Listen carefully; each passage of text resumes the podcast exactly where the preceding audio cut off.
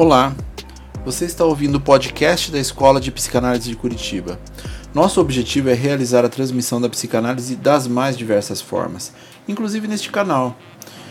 Meu nome é Sandro Cavalotti, eu sou um dos psicanalistas da IPC e o tema do episódio de hoje é Quais as diferenças entre a psicologia e a psicanálise?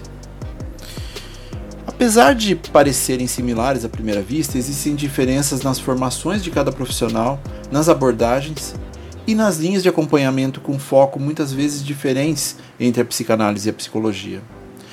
A psicologia aborda várias teorias e métodos sobre a psique humana, com um direcionamento focado em estados e processos mentais do comportamento humano e suas interações com ambientes físicos e sociais. A formação profissional pode ser efetivada com um curso presencial de 4 a 6 anos em uma universidade específica o profissional também forma-se em várias técnicas de atendimento, como comportamental, gestalt terapia, logoterapia, entre outros, e permite realizar testes psicológicos. Além disso, o psicólogo também pode ter uma formação adicional em psicanálise, que é uma prática livre. Ao contrário da psicologia, não existe uma graduação em psicanálise, embora tenhamos propostas acontecendo, pois ela é considerada um curso livre, sustentado pelo que chamamos de tripé analítico prática, análise pessoal, supervisão.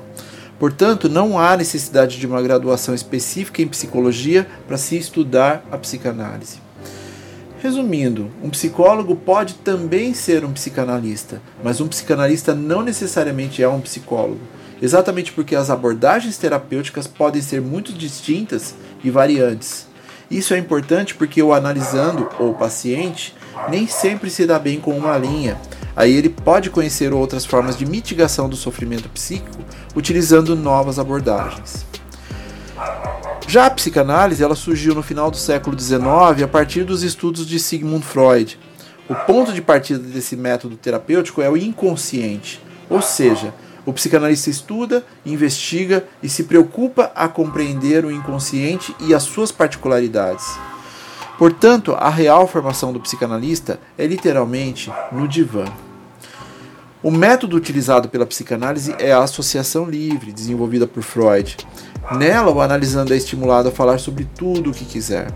A partir dessa premissa, o analista interpreta e serve como um guia para identificar possíveis origens inconscientes dos sintomas que podem estar impedindo a resolução dos problemas atuais. O trabalho ou ocupação do psicanalista é reconhecido pelo Ministério do Trabalho e pelo Ministério da Saúde. Tem o aval do Conselho Federal de Medicina e do Ministério Público. Não requer diploma adicional, além do curso de formação e a contínua vivência do tripé para clinicar. Ainda por se tratar de uma prática, você pode estudar para autoconhecimento, não necessariamente para atuar como um psicanalista. Os estudos de Freud caminham por essa busca de se conhecer melhor para sentir-se melhor consigo mesmo, entendendo um pouco mais de seus medos, afetos e frustrações para um melhor direcionamento de decisões futuras.